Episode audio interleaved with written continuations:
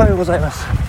気温マイナス1度ですね、えー、空はえーとあれ雲はないですね、えー、晴れですね。気持ちのいい晴れでございまして。いやーいいんじゃないですか。で寒いんですけどあのー、心地いい寒さなんていうんですかね。気持ちいいこの冷気が気持ちいいこのサウナ上がりでこう外気浴をしてるようなねこの感じの。いいんですよ。あとうんこうぬくぬくしたところから出てきていきなり今収録始めてますから。なんかそんな感じで気持ちいいですね。そして今自分で喋り始めて気がちなんですけど多少鼻声ということで多少じゃないかもしれないんですけど。まあ有名えー、ちょっと飲み過ぎたんでしょうかね、まあ、記憶がなあのところどころ途切れて おりまして。えー、まあ、よくですね、あのー、スマホの充電をし忘れて、えー、充電を充電待ちというかね、え充電してからランニングスタートですとかね。まあ、そんな話を、あのー、たまにというかよくというか聞いたりするんですけどそんなことある？って思ってたんですけどあの今朝私そうなってましてですね。いやいやいやあの何て言うんですか充電器の先に、えー、スマホがないんですよ。あれ？あれ？とか思ってですね。あれ落っことしたかなって、まあ、落っことすわけはないんですけど。いやーでびっくりしましたね。洗面台のところに置いてありましてですね。何が起きてたのかちょっとわからないんですけど。まあ大体寝る前はねなんか曲聴いたり動画見たり、えー、なんかメッセージのチェックをしたりしてから必ず寝るんですけど夕べはそれが多分すっ飛んでた、えー、ということになるんだと思うんです。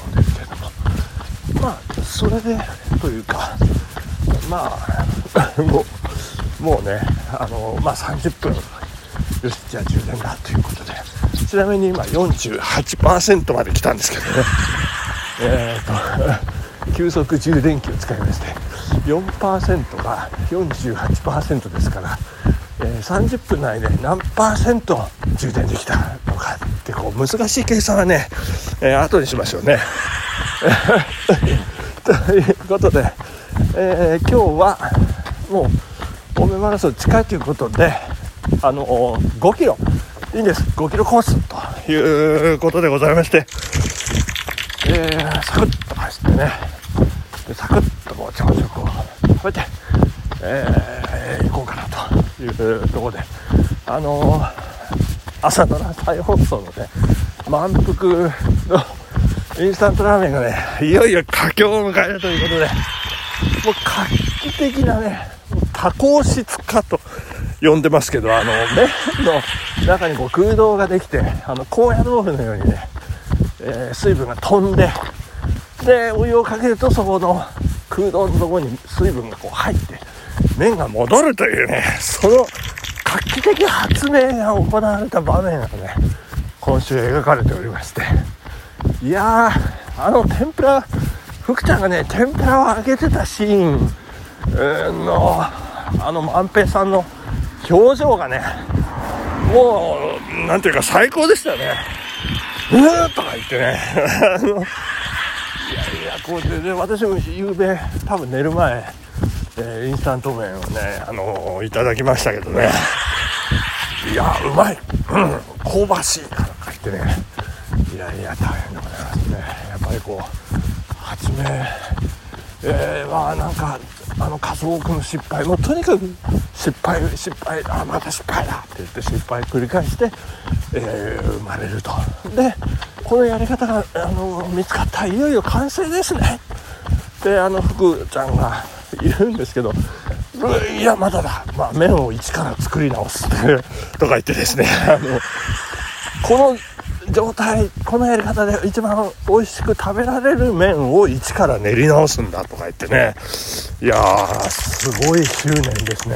もう最高のものを作り上げるように出すため、えー、ということでね。いや素晴らしいドラマですね、えー、そして福来鈴子のブギウギもねもう最高。東京ブギウギですね。まあ田中玲奈ちゃんのね楽町のなんちゃらってなんちゃらってもう名前忘れちゃいました有楽町のことを楽町っていうのはね新鮮ですけどね。あの銀座のことザギンとかねあの上野のことあの野上とかいうのはねあの麻雀放浪記でこうたびたび出てきましたけど有楽町のことを楽町っていうのはねいや本当に新鮮ですね。いやー三軒茶屋お三茶とかね。二子玉川園を。二子玉とかですね。もうあの言いますよ。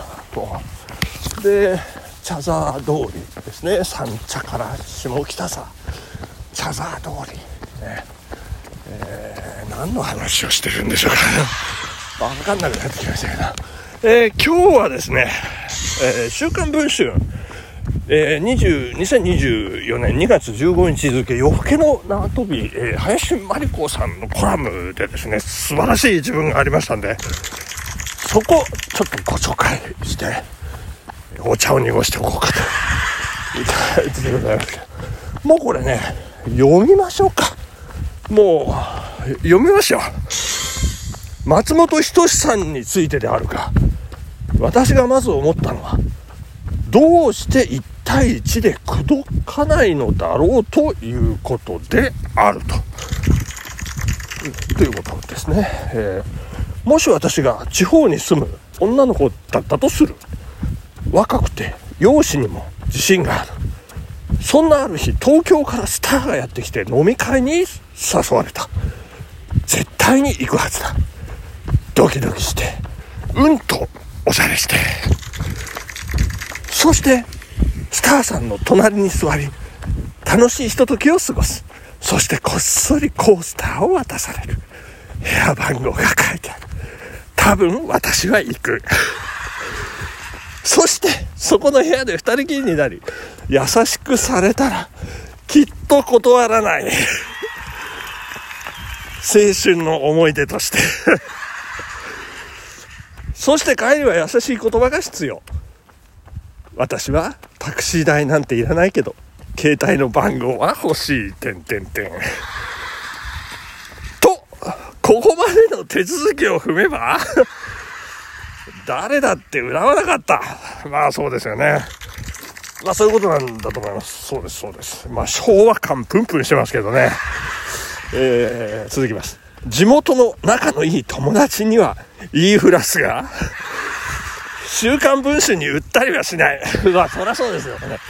えー、それを松本さんの場合、古文の芸人たちが生やしたて、無理やりに献上品みたいに二人きりの部屋に押し込もうとしたらしい。もし本当ならば、身の毛がざわつくほどおぞましい光景であるというおぞましいという表現を使ってありますね。こんなことをすれば松本さんへの好意と好奇心とでやってきた女の子の心はズタズタになるはずとズタズタボロ雑巾ですよ。いやこの表現ね素晴らしいなと思います。